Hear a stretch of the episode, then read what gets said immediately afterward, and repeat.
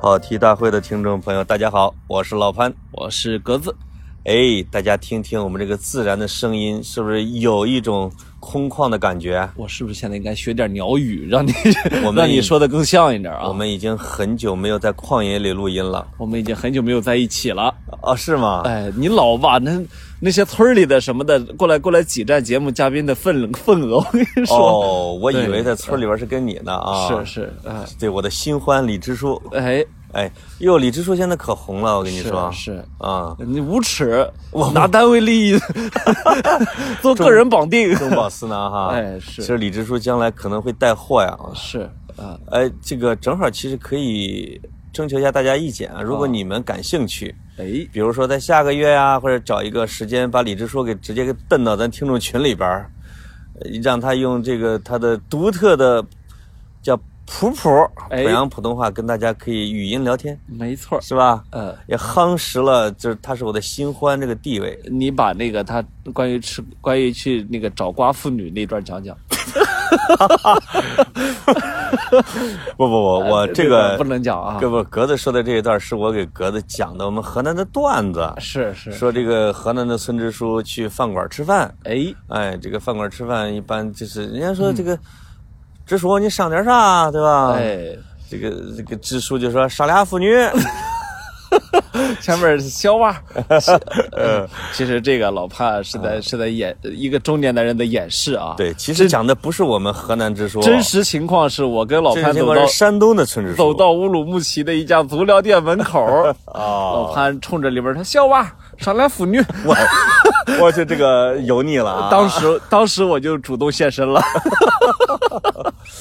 现在我们俩还真是在一个挺奇特的环境里边哎，啊，因为我跟格子一哎是已经有两年了吧，咱们没有一块出游了。是上次上次出游那个还还还挺冷的。呃，上一次在零下三十度的环境里边40度啊我们去了海拉尔，去了冷极，去了鄂温克。是那时候王冲老师的号还在呢。啊，他在现在人还在吗？呃，不知道。已经很久没见他了。哎我只是有一次在一个写字楼的一楼，哎，哎，这个八九点钟的时候，我准备上班，一看，哎呦，冲冲，你你咋恁早嘞？他说我来这个上个课啊，是嗯，他的一个什么学会，呃哎也要做一个什么课。哎，我们我们坚决不给他出任何的露出啊，哎不打广告。呃，啊我跟王冲作揖而别，呃从从此又再未相见。是呃哪天我们再换他一下。哎啊，这次是我跟格子我们俩，啊，我们不是往北走，我们是往西走。哎哎，北边叫漠北，啊，那西边叫什么？戈壁西呗，就有一种你们去你们坐火车经过你们河南啊，这戈壁西到了啊，对这种哎，感觉。前几天我跟一一几个朋友还在一个群里边还聊呢，就是他们他们家，比如说他们家是宁夏的，哎，他说自己是塞外江南啊，塞北江南。是那另外一个朋友说什么？我们家是汉中的，我们才是那什么什么叫什么江南。啊，我是后后来我发现叫什么塞外、塞北、江南的很多，呃，对，那个就或者雁北什么的，是吧？啊好像都很偏远。只要你叫塞外，就是边塞之外。我是从宁夏赶来跟老潘会合的啊。我在我在宁夏的最后一站是须弥山石窟须弥须弥山啊，啊，中国十大石窟之一啊。嗯然后须须弥山石窟那个地方呢，实际上就有一个叫石门开。你会看到，呃，如果你去俯瞰那个地方的地理的话，嗯，它是一条河流，经过那里，一夫当关，万夫莫开啊然后一个大佛在那静静的伸手，呃那个面伸手对向那个河流啊，哦所以你就能感受到一股崇高。那么那个地方呢，大家也都说出了关之后就不是国啊。好像是我忘了是宁夏还是甘肃哈，是有一条河，它的东边和西边，它就是区分，你比如塞外和塞内的一条就就是界河，就是石门关那个，就是石门关哈。嗯嗯所以那个佛它一边有佛教上的意义，同时又有一种地理上的标识。没错啊、嗯所以是你能感受到古人从这里出关之后的那种心境啊。嗯嗯嗯。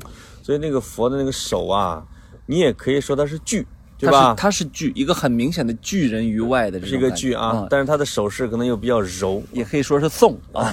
对对对对对，它有一种怀远啊，因为中国文化一般叫怀远啊、怀柔啊，啊，哎就这种的。是我要这个北京说怀柔区，啊，这个名字说起的不错，其实是中原王族啊，就是王朝对塞外百姓和塞外之地的一个称呼，没错，对吧？对嗯，我用我的文化来把你给这个拽回来啊，拽回来啊，让你不野蛮，让你文明化，归顺我，啊哎是这个意思是啊。，嗯，当然我们俩那个说来说去啊，还是跑题了。嗯，我们这一期是有任务的，哎，有任务我们，的任务是非常明确的。哎呦，这个任务可咱们跑题来了啊，任是务可来了，被新疆给邀请来的。是吗？哎，以后这个咱们作为跑题大会的听众啊，不要自卑。呃这啊次我们咱们是咱们是有面儿的人啊，有面的人有有面儿啊。哎呦，有头有脸的。哎呦，老潘这个头和脸都不小。那啊其实主要邀请的是格子，没有潘总，啊潘总客气了。因为格子确实长得像西域人啊。你这说，哎，寻根之旅嘛，是，嗯咱们大饼脸就别 往西域找不了，顶顶多能从匈奴那儿找点儿。是是，是，嗯，这这个你你赶紧给植入一下。对啊，我们这一次参加呢，实际上是一个叫达人西游的活动。嗯，达人呢，说的就是老潘这样的人。哎，西游呢，说的就是像我呢往西走啊，哎西游这么一活动呢，它是新疆维吾尔自治区党委网信办主办啊，这个是从一八年八月开办，这是第七季。哎呦，这已经第七季了。这个活动呢，我知道的很前六季都没喊你啊，我知道很早，因为我从第一季开始被邀请。一直没去，就是为了等我是吧？嗯，那是因为我的档期排不开。有 有有，老潘，你这个人嘛七，年前你还上高中呢。凑的有点紧。他他他没有，他一年就办了七期。哦，他不是每年一期的哎啊，，，对对对，一波一波的。那是。哎呦，这个活动呢，在疆内外形成宣传新疆旅游的热潮，有效提升了新疆旅游在国内外的认知度和 影响力啊！呃，大哥，你的不要笑真的很敬业哦。不要笑，不要笑，哎没没念完，哎，有费用吗？呃，有，有有啊，对你只要听就有啊给糖吃一会儿。嗯，这个本次活动啊，将摇青这个 你不需要全念完哦，，不用全念完太完，因为山东人太实在了哎。我就是已经，我就说一下路线吧。哎，路线，哎哎，这个路线挺有意思啊。哎，他这这一路走得好。他这次呢是到的是阿克苏、和田和哈密，嗯，也就是说我们其实分了南疆线和东疆线。对，然后这个潘总呢被分到了南疆线，南疆，我呢作为他的助理呢也去了南疆。那你也去不了东疆。哎，哎是，所以呢，我们这个地方呢，你看它的线路是这样的啊，阿克苏到和田，哈密到昌吉啊，这是途经塔县、卡拉库里、嗯，红旗拉普口岸、哎哈密王陵、哎巴里坤、吉木萨尔、啊。这个人家说了一句排比句很好啊，啊。这个我非念不可了，叫看老城新颜，发现新疆建设与发展的故事。哎呦，去西伯之地，你念这句话得加钱。啊是，嗯，你那个话带这么多，以后不不带你出来了。感受高寒环境下戍边战士的坚毅啊！哦俯悬崖峭壁，发掘新疆丰富的旅游资源，省略号了。。哎呀，你看怎么样？样？哎呀，念完了。哎呦，大家请原谅这个格子怀着这么激动的心情朗诵。是，咱们这单位就没收到过邀请。毕竟咱们是哦第一次接受植入嘛。是是，当然也，其实咱们的甲方爸爸不是新疆那边，哎，哎，还是有一家机构的，对不对？是。嗯，就是是是咱们的甲方啊，人家还有个爸爸，对，就是甲方的二次方，腾讯是我们的甲方爸爸，哎，哎，腾讯的爸爸是新疆，你什么玩意儿？对吧？闭嘴，这事儿去掉。老潘那喝了半斤酒之后不好录。嗨，对，脱缰的野马在新疆啊。对对对对对，终于到了一个欢实的地方。哎。哎，我们现在录的环境啊，确实是满天星斗，哎，哎，地面上缓缓的长河流过。啊，这这个没看见啊，是。啊，感觉我感觉，啊，你是周云鹏录节目的。呃。我们在一片胡杨林畔啊，嗯。那个那胡杨林呢，刚才去的那个下午去的那个是那个叫魔鬼林，对，魔鬼林这魔鬼在哪儿呢？胡杨树都死了，全死了。全死了。啊，这个说起来，我们单位啊，以前有一位前辈写过一篇报告文学，嗯，八十年代特别有名，叫《胡杨泪》。哎呦喂，胡杨树这个树种就很有意思啊，嗯。说它叫千年不死，嗯。是吧？死后千年不倒，对，倒后千年不腐，是吧？是是，就千年不朽啊，就就这么少说这么三千年的一个历史。你有一个同事写了《胡杨泪》，是吧？啊，对。我大学宿舍的宿舍老大，哎，他叫胡杨林。呵，我正经的第一次听说这名字还是他。我说这也太有文化了，哎呦，这叫胡杨林。另外一个，你知道胡杨林是谁吗？不知道，就是唱香水有毒的。哦，你身上有他的香水味，老潘是我给你的自卑。那时候少没那个叫胡杨林，那是女歌手。年轻时候没少去发廊吧？哦，这个不是胡杨林，人家也没少去西部啊。是是啊，对，那也是风靡了大街小巷的歌曲。哎啊啊。所以，呃，我我们后来呢，我们又来到了这样一片，在在落日将至之时啊，嗯，我们来到了一片活的胡杨林，是。啊，在这里那个死的胡杨林还没说完啊，哎，就是那个死的胡杨林呢，它为什它是两万亩大的，就说叫魔鬼林，是。要全部枯死，对，而其实现在剩下的啊，我估摸着连一半都不到，因为当地的人告诉咱们。说他们其实，比如说几十甚至上百年的时间里边，都是拉着车子到这儿来，把那些干枯的树当柴火烧，截断给拉回村里边烧柴，因为他因为他在那沙漠里边没什么别的可烧的。是，那我请教潘老师啊，啊，他们为什么就死了呢？哎呦，这个问题可就长喽。哎，就是他本来啊，他这个胡杨林的边上，它是属于塔里木河。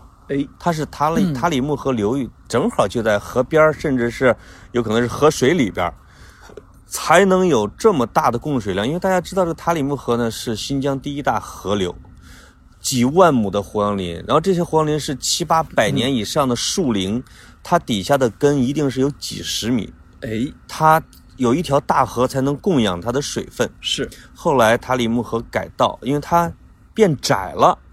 它的水量没有原来那么大，所以也被老百姓说是改道了。嗯，反正总之这个水呢渗不到他们的下边去了。于是，于是，你看 整个的老教授都是这样的。对，我要卖一个关子啊，就是他们呢，因为他们吃的水确实要比那些灌木啊要要多。你你会现在现在有一些小灌木丛还活着，但是它的根系已经全部枯死了。是，哎呀妈！我对胡杨林的命运感同身受。对，因为现在温度可能已经五六度了吧？我们俩有点哆嗦。呃，在野外录节目就这缺点。是，我们俩现在抱抱成一团啊。啊，还好还好，老潘这肉这暖和，你知道吧？哎呀，喝了酒更暖和。哎呀，你放着好好的房间，咱俩不用啊，非要到野地里边来录。老潘刚才跟我说，哎呦，一个六行，是一个六行，陪你去看了解。哎不，老潘刚才跟我说。哎呀，可惜是你，可惜不是你，可惜是你啊！说这事儿，哎，本来多浪漫啊！是我，我是觉得这么美的夜色啊，跟格子两个人确实还挺有缘分的。没错啊。这个感情真是日进斗金呐！哎，这个词用的不太好，用的非常好。回头咱们就把单位的钱分分啊。是，嗯啊，那其实这个在魔鬼林这是一段但是呢，我们要参加的胡杨林节，哎，那全部是活着的。是，而且这个季节正是胡杨林的叶子金黄的时候，最美时节来到这里啊。那如果大家能够在下午，我们真的很希望大家能够跟我们分享这样的景色啊。嗯，如果能在下午。呃，像我们一样听着那个一几个新疆老人对弹着唱着，我们走到了胡杨林边上，夕阳打在这片胡杨林上面，然后车经过之后溅起一些尘土，哎，然后因为那个不好意思，理科生啊，因为丁达尔效应等 原因啊，呃，让这个下午分外美丽。然后呢，我们呢在这里买了一个在这里居住了四十多年的。陕西人种的苹果，哎呦，阿克苏的糖心苹果啊，然后一边吃一边欣赏着这下午的景色，然后跟朋友们分享。对，这个在新疆住了四十多年的西安人，他的爷爷奶奶是从河南逃荒去的西安。是河南人一般形象都是逃荒，是吗？对，然后他又从西安去到了新疆讨生活。是，哎，他的他还挺有意思。没错，那片胡杨林被。被当地人啊，或者被当地政府也称为是全世界最大的胡杨林。对啊，你可以在里面什么奇、什么特这种树都有啊，都有都有都有。然后呢，如果你能够像我们一样，在这样一个下午，就几个好朋友。坐在车上，一个当地的我们的维族司机开车一路狂奔，带我们去了塔里木哎，河边上。那个维族司机叫阿克拜尔，我现在还记得他名字，哎还很洋气阿哦克贝。尔，对对对对阿克对贝尔呢一路狂奔啊，就为了赶在落日之前把我们送到带我们去看落日。塔里木河边上一个瞭望塔。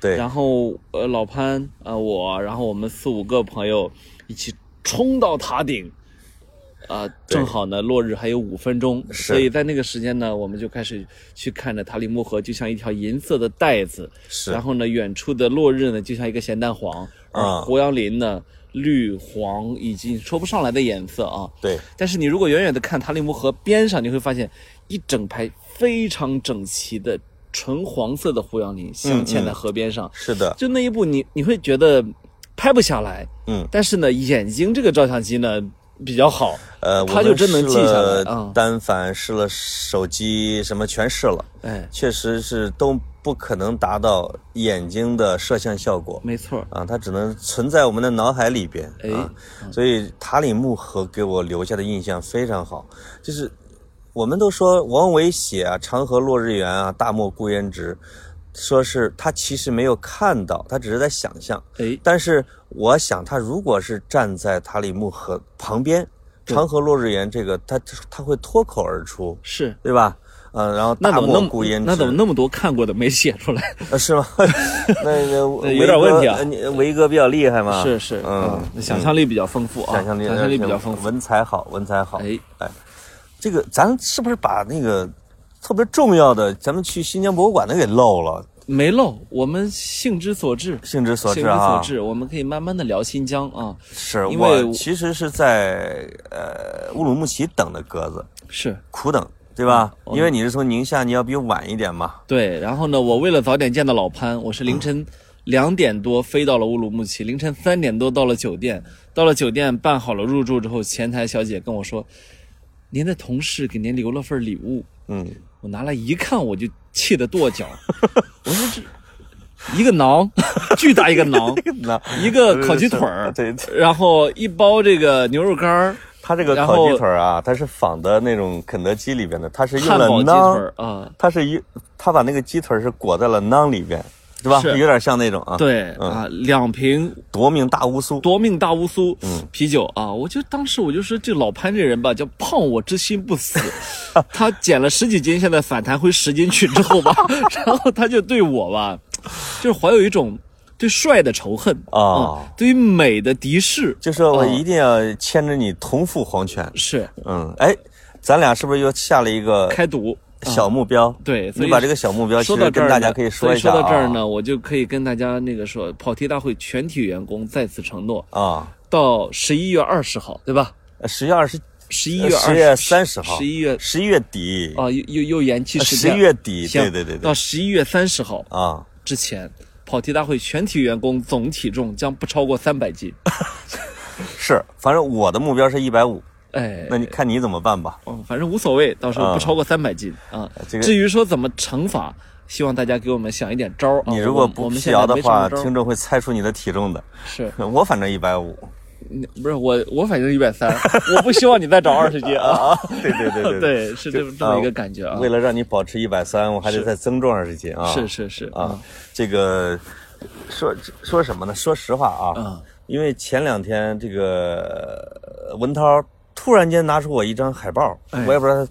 就是在那个什么帮一个前同事做那个什么收藏室的，啊哎，然后跟我说，在微信里说，哎，你这张照片还是蛮瘦的，嘿，我才知道他心里边是有多介意啊！他对我这个天鹅型的脖子实在是有点念念不忘。是你这么多年没红起来，可能主要就因为这个。我知道他为啥不喊我去做节目了。其实你的内涵啊，嗯各方面啊。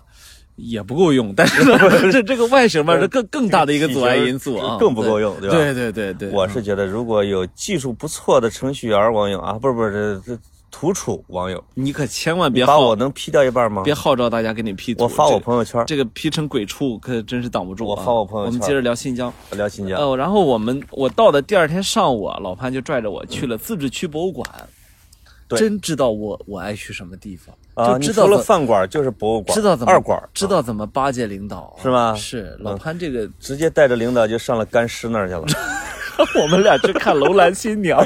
对对对，哎，很奇怪哈，就是我记我一直记得也是前二十年都是叫楼兰新娘的，说轰动世界的大发现是吧？现在叫楼兰美女啊。呃，对，现在叫楼兰美女了。对，但是一个原因是什么？就是她可能刚出土的时候啊，因为她栩栩如生，说是一个美少女。嗯但她经过比如说碳十四的检测之后，她发现这位女干尸是四十到四十五岁，嗯哼，那就不能叫楼兰新娘了，因为这个年龄在古代，尤其是三千八百年前那，是可能就奶奶了当奶奶了，奶奶。哎，那个那个那个寿命已经不算低了，是。所以他们现在都统一叫她楼兰美女。还有一个原因是，呃巡展到日本的时候，日本学者经过一番考证，还原她的容貌，嗯，还原出来确实还挺漂亮啊，啊，挺漂亮。典型的西域美女的形象。而且她的长相啊，就还原之后那个宽宽的脸颊、哎，大眼睛，特别像这个《老友记》里边的那个姑娘，叫 Monica，嗯，Monica，Monica，啊，就那个宽脸的那个哎啊，是啊，叫 Ro Rose 她妹妹是，啊那，是不是有点像？嗯哎对，嗯，这个那是你们老一辈人看的电视剧。呃 也是我们喜欢的大脸盘子啊，是是是，这个新疆博物馆呢，当然这个干尸是很重要，这个也是它的一个镇馆之宝。它还有其实很多的，比如说它有整个文明交汇的啊，风格很冲突的那些陶罐啊、金银呐、青铜啊，包括唐朝的一些文物。哎，它长它长的长相确实跟内地的文物不太一样。没错，我在微博上还发了一个，其实叫福地听音咏，那是哎唐朝的。对，因为这个我这个角度啊照的不全，它其实蛤蟆啊，对它耳朵下边还有一个管儿，哎，那个特别短的一个管儿呢是放在地面上。这个看武侠小说会知道，就是会有人在军队的前边趴在那儿听，那一支小部队已经有多远，而且有多少人数哎，这个是能听出来的。对，甚至更牛一点，说能听出有多少钱带着。这是武侠里面说说这帮人携带了有多少金银，但主要还是打仗行军用的是，啊。但是有网友评论说：“哎呦，你跟格子老师已经到了白驼山去见欧阳锋去了吧？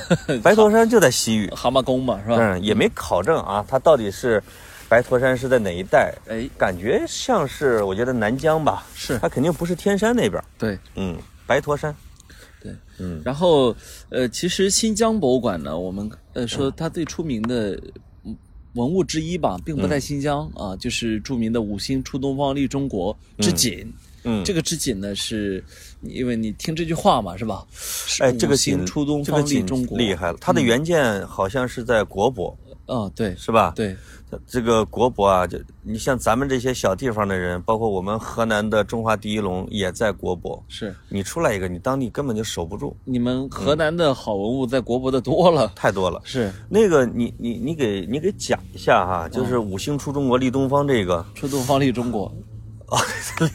对他他他是不是有那么巧合呢？呃，没有，我是觉得这个呢，怎么说啊？就是大家当然可以去百去百度或者 Google 一下这个、嗯这个东西是怎么回事儿啊。但是我我觉得我们对文物这个东西啊，它有时候你的解释是很容易是很容易。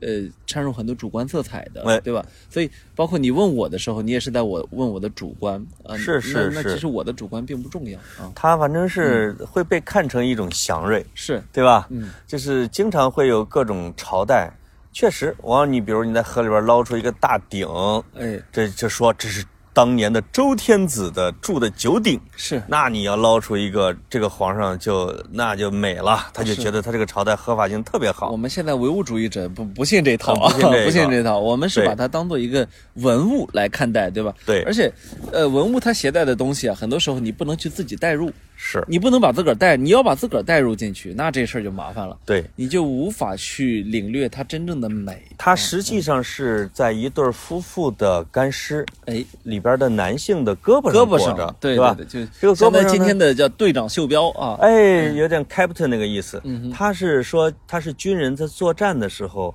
来绑在你的胳膊上来保佑你的，是是吧？这作为一种护身符一样的，嗯，那种，这有点像原始社会里边，或者是绑一个条儿。哎，你说的特别形象，就是球队里边的队长嗯，啊，给自己这弄一个特别拉风的一个东西。队长袖标，对对要不你怎么看出来它不一样呢？是大家穿的都是铠甲，是不是？是，抛去这个它的含义，就是你会发现新疆的丝织、毛织，就是编织水平非常高。那是咱看的那些干三丝、千七百年前的对，毯子，你会觉得它织的细跟腻，现在好像没什么。么区别啊。对，就是你会在宜家或者在哪里买得到的东西啊。，对，呃，因为在新疆最重要的一个墓地叫小河墓地吧，那边出来的很多干尸，也出来了，比如类似于咱们像在《权力的游戏》里边看到的那个野人部落里边穿的那种鞋，是，就是用动物皮切割以后用鞋带儿给捆起来，而且巨大。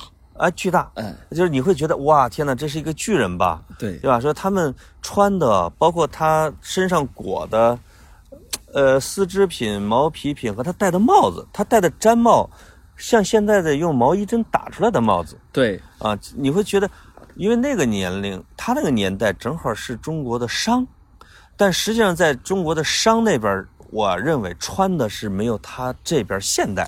但是铸造工艺要比他这儿要强得多。呃它是有这样一个区别，对吧？对，然后还有就是你刚才说到小河墓地啊，可以给、嗯给很多哦听众普及一下，小河墓地是新疆非常非常重要的一处出土的文物啊，嗯因为在小河墓地里面出土出来了一千多个干尸啊，一千多个干尸呢。我估计有的啊又埋回去了，实在没地儿放啊。是你没地儿搁啊，嗯就是哦，你会在那里面能够看到一个叫泥崖展，那这个泥崖展呢是，呃正儿八经的，你说清新脱俗一点就是干尸展啊。对对对，新疆的干尸呢和埃及的木乃伊有很大的区别。嗯那么我们真正去了解、去呃专家去解释新疆的干尸，有个很重要的一个依据就是小河墓地挖出来这么多，对而且呢，它有非常明确的生殖崇拜，对吧？是比如说，呃，在所有的埋男尸的地上面都插着象征女性阴部的木板，哦，所有在女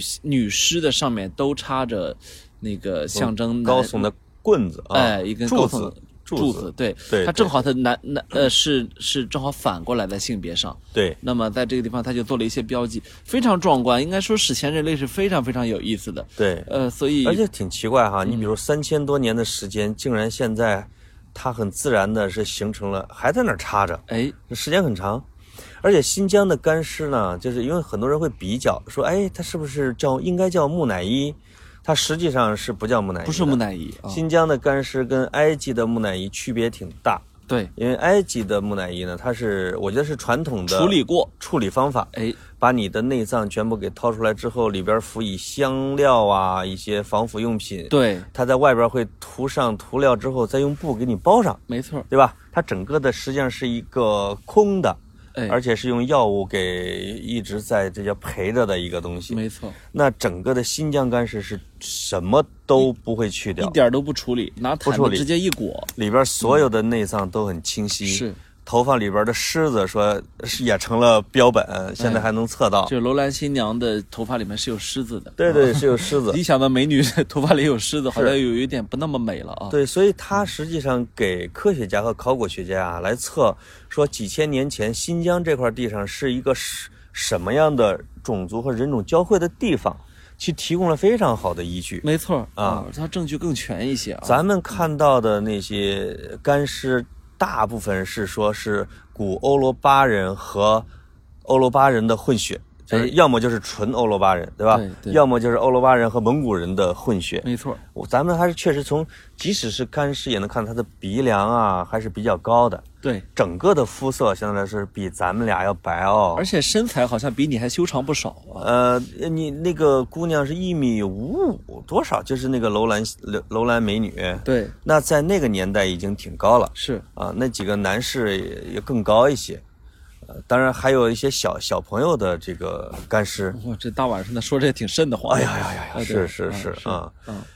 哎呀，这个 然后呢，我们俩就飞了，就从就从乌鲁木齐嗯飞到了呃当然，呃在乌鲁木齐呢，我们吃到了，啊我们吃到了非常好的吃的，对吧？也感谢新疆的朋友们。呃，是是哎，那我是不是要点名表扬我的小老乡啊？是这个我的小老乡竟然是我们小浦洲村儿隔壁的邵庄的一个词儿，是我们我们还有呃，八庄我们还有八庄还有跑题跑题大会的听众啊。听众朋友也加入了请我们吃饭的阵营啊。哎，所以我们的减肥计划不得不推迟了一个星期。一开始呢，我跟格子说啊，我说我把这个八方勇，这是我的小老乡，因为他新疆大学毕业之后就一直在乌鲁木齐创业。哎，做什么创业呢？是演出市场。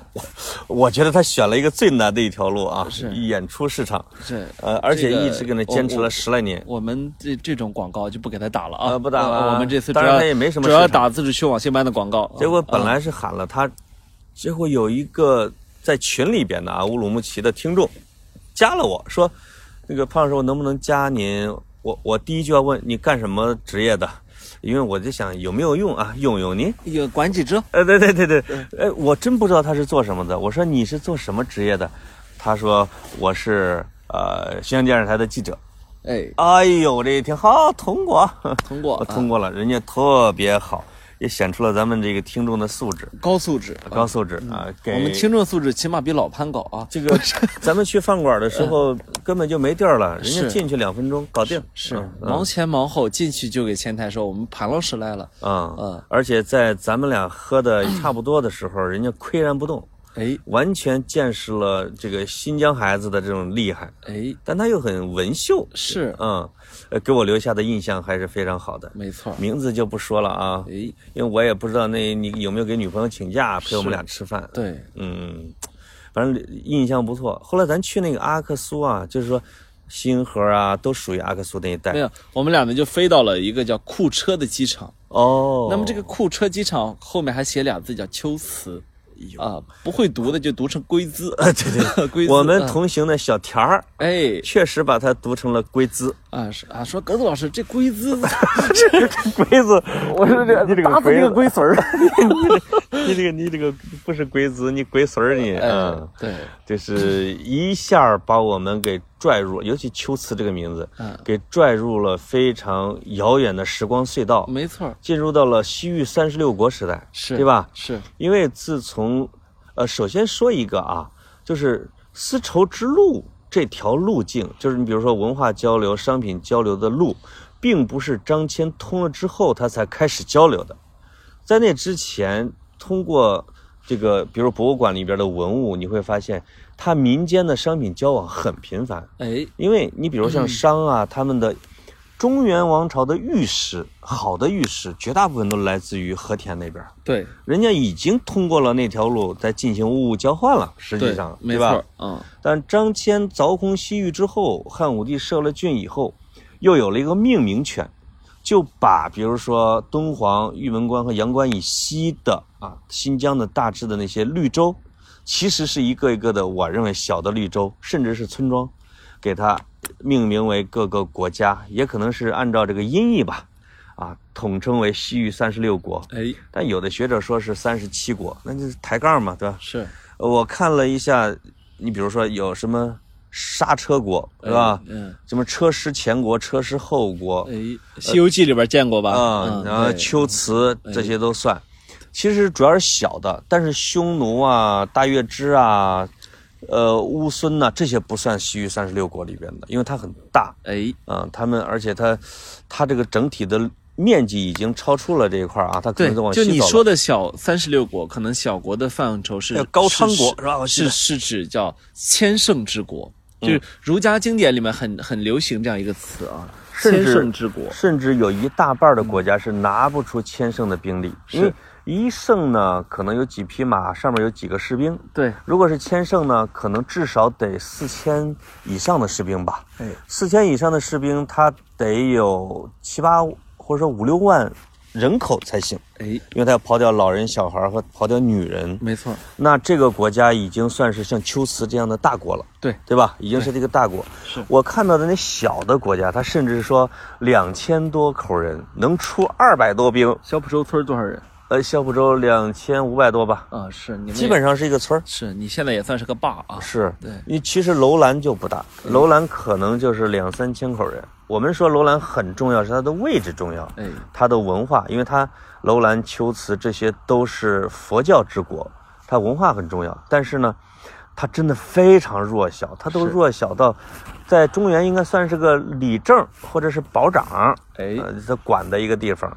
那楼兰，楼兰，我记得是两三千口人，能出也最多出几百兵或者一两千兵吧。结果呢，说汉朝跟匈奴打的时候啊，因为楼兰一会儿在匈奴来了，一会儿汉朝军队来了，这个一边来了之后说给我提供吃的喝的，同时要抽一部分兵跟我去打仗。这边啪啪派出两百三百，结果这边一退呢，那边又来了，说吃的喝的，然后派出兵跟我去打仗。三派两不派，这个国家基本上已经青壮年被抽干了。是，所以楼兰到底是怎么灭亡的？考古学家和学者一直在讨论。有一种说法就是说，被这种常年的征战呢，其实抽干了他的精血，哎，最后实在是就没了，或者他就就融化到别的部落去了。对，那有的是说一个大的沙尘暴把他们就全部给卷走了什么之类的，对嗯。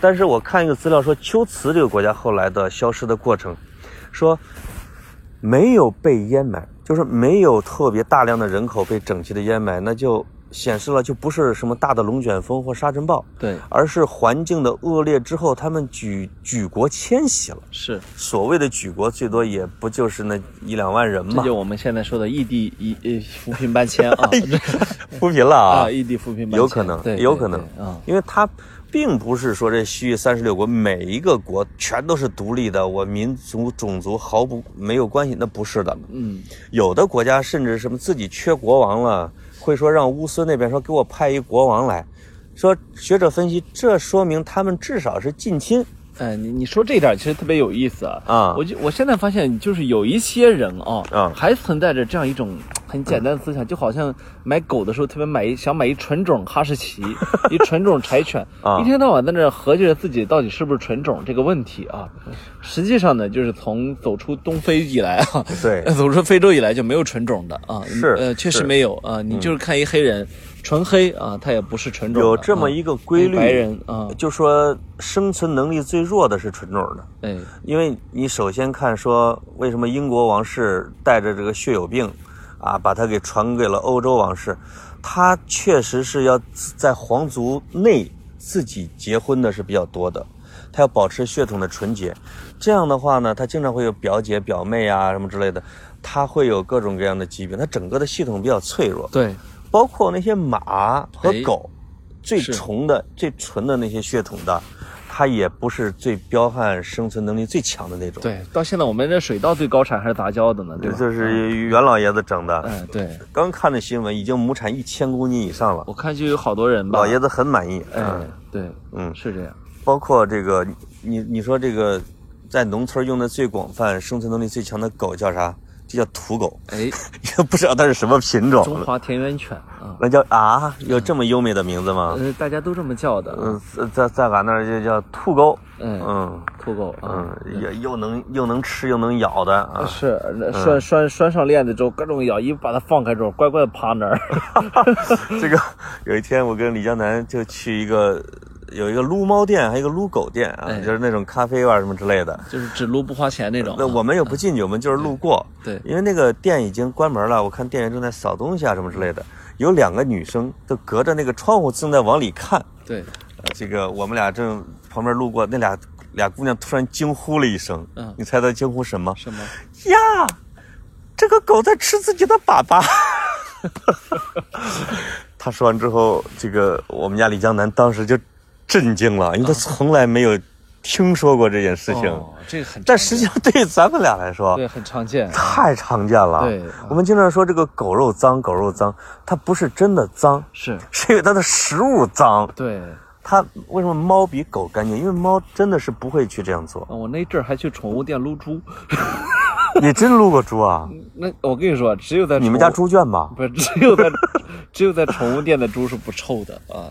建议你这辈子如果一定要摸一回猪的话啊，你那就怎么解决它的排泄问题？宠物店养的猪呢，它都给它饿着，饿的小小的一只，很可爱呢，不让长大呀啊，小香猪啊，这你它自己能你弄回家，你只要敢喂，世界上没有一只猪叫小香猪，你知道吗？它一定会养成两百斤的大胖猪。那就是说啊你得让它绝食啊！那其实挺残忍的啊。天哪，那就是其实你比如说几天都不排泄的那种的哎，哈。对，啊。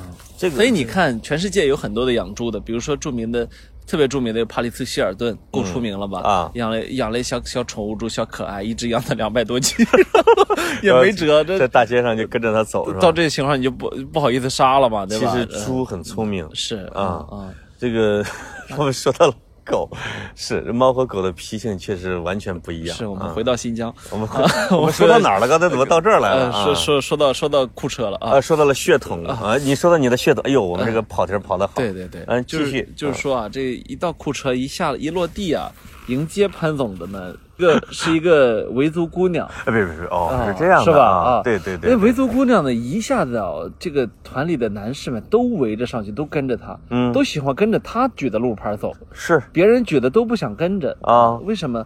漂亮，是吧？她非常漂亮而且她不仅漂亮，而且她的肤色非常白白皙，嗯，就是一看就跟我们这个蒙古人种是完全不一样的，完全不一样啊对，嗯，就是那种五官啊，这包括那个，就是她的发色啊，嗯都有有很明显的差异啊。对。然后，所这以这个跟地理环境确实有关系。你比如说，因为我们整个的，比如说中原地带啊，它有点像一个大闷锅，就经常说，这个你比如说黄帝跟炎帝跟蚩尤为什么打？因为他们最后顺着这河流啊，都移到一块儿去了。哎那你随着人口的繁衍，他必须要争夺耕地、争夺水源，对吧？对他就会打打打败了之后就要被融入，最后他就形成了一个华夏族。对那华夏族长得就跟咱们似的这种的，但是你会看到，比如说西南那个就云贵的山区里边，说三里不同俗，哎说古羌族从西北到了西南之后，他们分布在不同的山谷，过了几百年的时间，谁也不认识谁，哎，他们的语言也已经陌生了。对地理环境的隔绝确实会让人的生活习惯，甚至最后这个人的种族会发生一些变化。会隔三里地互相听不懂，对吧？是的是的啊结果像我和老潘隔这么远，互相还能听懂，这就是你比如河北、山东、嗯河南这些的，其实是你看语音是差不多的，没错。但是西南咱说了，东南那边，比如说温州啊、潮汕啊，它那边其实也是有丘陵分开的，是。它之间的语言差别也很大。没错，那这个规律用在西域这一块儿是非是最为典型的，哎，因为整个的新疆是它的主体是大型的沙漠，哎是吧？塔克拉玛干的沙漠，没错，在沙漠呢，横着几条山脉，昆仑山、天山、阿尔泰山，对是，吧？是这样，是三条吧？没错，他们的，咱们坐飞机的时候会看到冰雪皑皑天的山山脉雪顶，嗯啊，那个那叫什么？雪山我特别喜欢飞乌鲁木齐的一个原因，就是无论你在任何一个季节，啊，你总会在飞机要落乌鲁木齐之前看到全是雪山。而且特别有规律的啊。，对对，那个是天山吗？嗯，啊我们是从乌鲁木齐去库车的路上，路途经了天山。对，嗯，就是天山、阿尔泰山和昆仑山，它海拔很高，它们的雪水往下流完之后，就形成了河。哎，这个河流的沿岸就形成了绿洲，大小不等的绿洲。是而实际上，它跟别的绿洲是中间啊是不通的，对，呃，对吧？那我觉得这种地理上的隔绝，其实是让每一个小绿洲的人种相对来说比较稳定。是嗯，而整个的新疆的区域，它也保持了一个大的一个种族上的稳定，是吧？没错。嗯嗯，，所以我们看到，你现在看到什么塔吉克斯坦族啊、哈萨克族啊，是越包括帕米尔高原上的那，他确实纯纯的白人。哎，哎，就跟咱们去那个，我后来我提前走了，你们后来到了俄罗斯村儿哎，那个整个的，是不是长相血血统上就是完全俄罗斯？不是，他就是从苏联过来的人啊。你说好吧呃老潘跳回了漠北三人行那个阶段啊。对对然后我对对我们接着说回新疆，那么、啊其实新疆我还是去过一些地方啊，因为我已嗯经四次去过新疆了。哎呦四次去新疆的，每次去的还除了乌鲁木齐之外，地点都不重合啊，啊。乌鲁木齐是没办法，那么其实，嗯，我去见过他们的哈萨克族，嗯然后维族就不用说了，很多啊。然后去见过像从我们的东北迁过去的，呃，那个非常勇猛、骁勇善战的民族啊，博尔塔拉那边的。嗯，那么我们也去见过呃喀什啊、伊犁啊，就是你去看的感哎好地方你怎么全去了？以后咱俩怎么去啊？喀什，哎，喀什是拍过《追风筝的人》的地方吗？度蜜月的时候再去吧，那个没没关系啊。好的，就嗯你们俩度蜜月，我跟着呗。呃，这我和你还是 咱俩度对，你看，对，咱俩度啊哎，怎么这样啊？对，喀什是一个我一直特别想去的地方。是，嗯，它跟所有的中国城市都不一样。啊，喀什老城啊，是非常非常漂亮的。是，对，就是它的，呃，反正这次去新疆呢，是我时隔四年再次去新疆，嗯嗯，就是好几年没去了之后，其实感受还会不一样。嗯。呃，我我其实特别想说，我们俩其实有有这个共识啊，就走街上还是非常安全的，对吧？对。我们我们觉得安全系数是非常高的，是，啊、就是你不会有那种额外的担心啊，嗯呃或者某种程度，我们可以说新疆现在是 最安最安全的地方 啊。对我是我们经常这这几天有时候晚上十点多回回到酒店啊，对十一二点回到酒店，对然后所以就这方面是没有问题。所以可能我觉得啊，因为新疆占了六分之一的国土啊，嗯，九百六十万平方公里的土地多万，它占了一百一百六十万左它占了一右百。一百六十万左右，所以呃，它嗯一定会成为中国人一辈子都要去一次的地方啊。对，我觉得无论是新新疆还是西藏，都是这样的。新疆，我看当地的数据说，今年的旅游的增速是去年，就是比去年涨了百分之七十多。对那这个，它的这个它个绝对是个大热点。它的这个趋势会一直下去的，所以如果要去新疆，趁早，对吧而？且大家以前啊，因为我三年前去了北疆啊，就是伊犁那一带，什么赛里木湖啊，就这些的，哈萨克的部落呀，那个大家一开始自驾的时候啊，都是去北疆的多，哎但是现在确实是去南疆也成了一个新的一个热点，非常好。它有大的，也不像丹丹霞地貌吧，它就是这种层层黄土的。反正总之很壮观，有点像宁浩的无人区的那种拍法的啊。你可以，你可以，你可以到处看到电影般的那个场景啊。对对，就是哪怕仅仅的是停在一个非景区的地方，嗯它西北地区的那种宏阔，对那那种呃那种壮壮美啊。说实话，，反倒是我们比如说没有被带着去的地方，可能会更壮美。呃因为有太多的地方咱们没有去。旅行就是这个样子，就是你一定要去那些呃，现现在有一个概念叫全域旅游啊，就是说你来我的这个地儿，每个地方都是旅行。那我觉得这个想法是对的。是你，说去某一个景点，然后在那块界碑、界石前面合个影，嗯，这个这个想法只能是上世纪的想法了、啊。呃你去新，你去天山干嘛去了？我一直想去的地方，我就单纯的，想见天山童姥。我就单纯的想去看看天山，想去看看到底有多美啊。哦，去到了天山在什么天池了吗？去了去了天池，然后在、啊在天山上还吃了一顿饭。见了去了虚竹的灵鹫宫了吗？我尝试想解开那个围棋，没解没解动啊。真龙棋局哈。是，这个在确实在武侠小说里边有天山是占据着不可替代的地位。对，无论是当然我你比如说七剑下天山这个名字实在太好了没错。啊，凌卫风、飞鸿金什么卓一航啊，就是这一类的啊，呃，包括呃灵鹫宫、天山童姥。卓一航和白发魔女好像也是在天山，就是梁羽生特别喜欢写那一如果你，亲身去下一次天山，就从天山上下来，嗯你会有一种别样的感受，就是下天山这个过程啊，是非常难以名状的。如果尤其是在现在这个季节，嗯嗯，难以名状的美，哎，就是它的它的植被、嗯。它的雪山，甚至它的湖泊是非常非常。我觉得就是它的的它的高，哎，它的圣洁，因为它的四季不消的冰雪，带给人想象让。天山、让昆仑山其实是成为了中国的神山，哎，成了中国的西边的天柱。因为中原啊，就是五岳，这是中原文化是很熟的啊，东西南北岳。对，但是你看，比如说《周天子传》啊，说周穆王去往西巡，见了周王母，那就是在昆仑山，哎，对吧？那你很多的神话的传说，到了天山，就是神仙居住的地方是天山。哦我这这几天我一直在听单田芳老师的《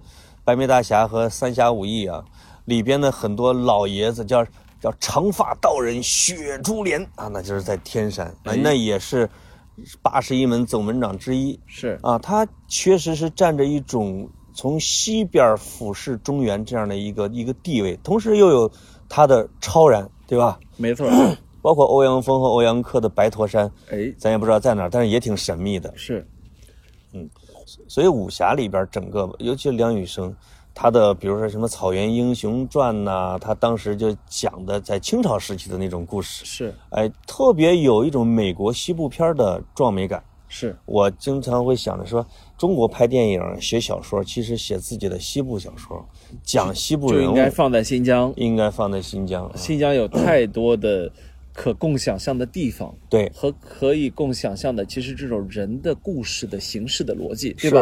我们是多民族交融的地方，对吧？它嗯本身民族和民族相遇之后，一定会有火花的，一定会有故事的，对吧？新疆现在就是新疆本地有一个说法，但是我觉得也有也是有学者是提出来的啊。这这那个是呃季羡林也提过，他说新疆是在全世界所有的文明里边儿啊汇聚了全部主流文明的要冲之地，包括基督教、包括佛教、包括伊斯兰教、包括中原的啊，这几大文明是在新疆都有体现。而且所谓的音乐、舞蹈，嗯是然后所有的文字、文化、文明，一切你都能找得到。所以，呃，池田大作曾经问过英国的历史学家汤因比，嗯汤因比我们都知道是写大历史的这样一个对呃鼻祖级的人物啊。对，问说，如果你有来生，你再能投胎的话，你想去哪儿？嗯，汤因比说秋瓷，哎呦，说了个秋瓷故国，我想我就想去那儿。他他这个秋词呢，他可能是这样，因为，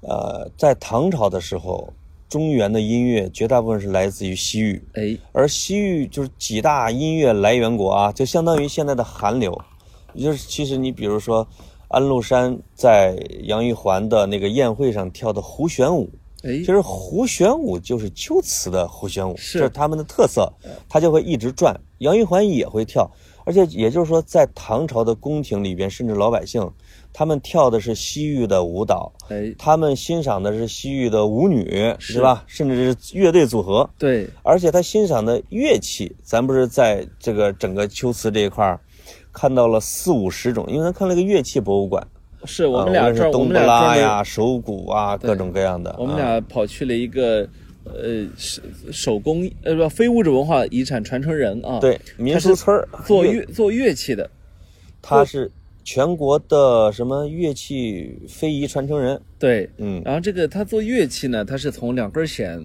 做五根弦、七根弦、十三根格子还弦、考人二十一根弦的所有的乐器，你你是让他从两根弦一直弹起，对弹到了二十一根弦。其实我我专门录了他嗯弹的这所有的啊啊如果那个的话，我们可以放给听众听一下，哎，大家可以感受一下。有一首很苍凉，我觉得还挺忧伤的一个歌，我没录下来，你可能是已经你录下来了、啊，我录了全程，可以我们我们会。发到我们跑题大会的公众号上。哎，哎，这说到公众号了，赶紧预告一下啊！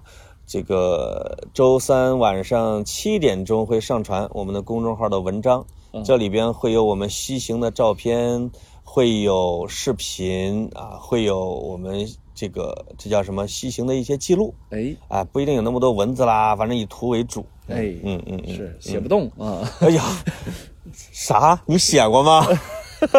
我说老潘上岁数写不动。啊，是这个我们这单位啊，总要有人付出啊。这个呃，王小波那一篇阅读量还是不错的。那人家写的好啊。呃，我写的，我写嗯的。是王小波那一篇在咱这儿是三千多，在六根上是五六千，是后来被豆瓣读书又拿走了一万多，哦这算是咱跑题上的文儿吗？是加起来有两万多阅读量了，是是还是不错的是。啊。老潘这也也真的是媒体人又发光发热啊！对对对，老树开新花，是发新芽，对结新枝。啊、因为我们俩呀，新疆至少要聊两期。嗯现在有一些题材和人物，其实一直忍着就呃不舍得说，哎，因为你还要为下一期植入做准备嘛。没错。毕竟这个定制啊，也我们还是很重视的喽。我们非常感谢自治区网信办给我们提供的大力支持。哎，而且啊，就是这个，我觉得我们以后就有钱了，是吧？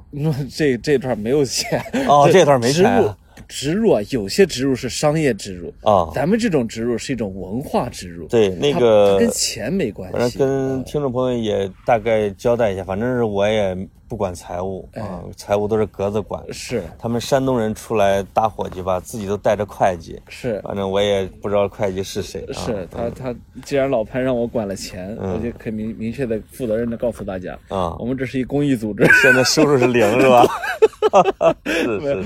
哎其实，我在上一期的，就是咱俩聊的那期节目的下边，有人回帖、嗯。说赶紧联系我，怎么商业合作？呵，也有有人一直提醒你说你赶紧回人家帖呀、我说你相信他们跑题的听众有钱呀、哎，我我就不信回给你看，我回了，结果到现在没理我。是，啊。嗯，我我的贫穷决定了听众的，嗯，我们的贫穷也限制了我们的听众的想象力。呃是我其实挺讨厌这帮听众的。你知道我这个人这一辈子啊，一直就是见不得穷人这一点，大家都知道啊。是对是对啊，呃，我我是 稍微回到一点点新疆我想说，呃，就我们去过的地方啊，它其实凝固了某种程度上凝固了时间与空间。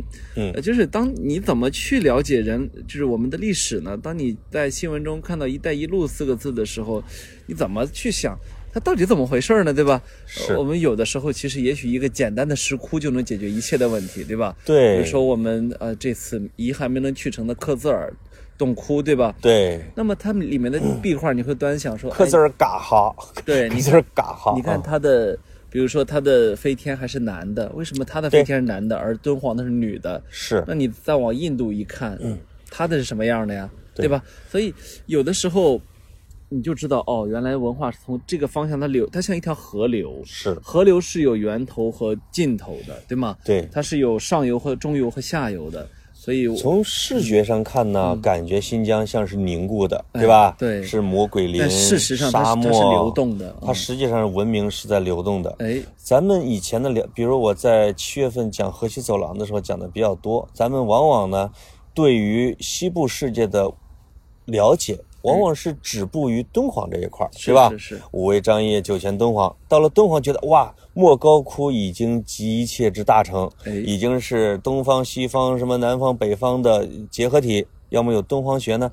但实际上，连莫高窟它的母体哎，并不是在印度，是而是在新疆，是吧？在对克孜、克斯、什么克孜尔嘎哈哎，这类的洞窟里边，你会发现，敦煌的那些壁画和它的泥塑是从它那儿发展来的，哎，而且又朝着中原悄悄的又进了一步，对吧？所以当你一直走到我们的洛阳龙门石窟，嗯，呃，走到大同的云冈石窟，你去看到那些就是面如满玉啊，这个面相宏阔，这种很有我们今天中原人说的这种佛像的佛像的大佛脸的时候，嗯，你要知道，它不是天生就这样的，是它是经过了漫长的历史呃以及文化的融合，对才走到这里。它如果是一个文明的，比如说河流啊，或者它是一个线路的话，哎，先是从印度的北部，比如他说我们经常说犍陀罗，阿是吧？丹陀石窟，对，嗯就是犍陀罗的这种风格。那个时候，你比如它有叫丰乳肥臀型的，哎对吧？而且它带有古希腊的雕塑的那种状态。那个时候的飞天呢是小天使，哎其实这这丘比特，哎，其实它是这么一个飞的。结果他到了这个新疆的石窟里边，他会变成了一个大人，一个男人，一个成人，但是呢还是很壮硕。哎，他壮硕假 飞，我觉得也飞不起来。到了敦煌的时候，它最早时期它会变瘦，对吧？对它一开始也是男的，对对对它，会变瘦，然后到了唐，它会变成女的，最后它变成了一个衣服，美，对吧？它变得美已经失去了躯壳是啊。其实呢，这个敦煌再往马蹄寺石窟、麦积山石窟，再往东到了大同的云冈石窟。其实云冈石窟还是带有一有的小地方还有一点丘比特的影子，嗯，呃但是大部分已经开始往中原走，真正到了龙门，哎那是已经一彻底的中原化。那都是武则天她老人家的脸啊，这中间还漏了，比如说你说的你须弥山石山窟、嗯兰兰州旁边的那个呃忘了它的名字了，叫什么天门山石窟还是什么，包括河北境内就是云冈石窟，再往南叫响堂山石窟，哎，响堂山再往南是龙门，是。再往南大足石刻呀，什么就是重庆那边的啊。哎嗯。其实这样的一个整个的一个发展的一个过程，那在这样的我觉得整个的描述完之后，你会新疆是文明流动的一部分，哎，它就不是一个静止的，它是其实一直是在律动的这样的一个非常重文明要的一。部分，对，嗯，而且古代是这样，现代也是这样。没错，嗯。啊，它会在文明的生生不息中继续流动，虽然我们俩乱扯了这么多，但实际上心里知道，我们对新疆这个地方的陌生感是非常强的，哎，对它的了解啊，其实是远远不及东东南、西南、河西走廊，甚至蒙内蒙古，因为它其实是一个更大的圆，它更大。它更大的圆，然后呢，我们呢，我们所了解的呢是一个更小的圆，所以我们未知的边界更大一些，这就啊必须得承认。格子洞呢已经开始大圆套小圆了啊！哎呦，我们有机会要多去新疆，哎多去西藏，我们看一下中国的各种，这叫什么角落？哎，其实这个角落非常大，哦，新疆完全不是个角落，新疆是中国的很大的一部分。很广阔啊，没错嗯是我们中国的一个大后花园，像有点像这个。以前有以前曾经有人给我打比方说，嗯中国有六块地板，新疆就是一块 新疆是吧？得哈，新疆是一块地板。哎，是的，是的，哎，我觉得这个这个说法也还这个挺大的板块是可以这样拼装的。挺贴切。对哎对对，好，就到这，里。这个现在星星已经金乌西坠啊哎，我们俩应该安歇去了。我已经呃叫是寒寒 彻击鼓。寒彻击鼓啊，好的，好的，好啊就到这里哎，晚安，晚安，拜拜。拜拜。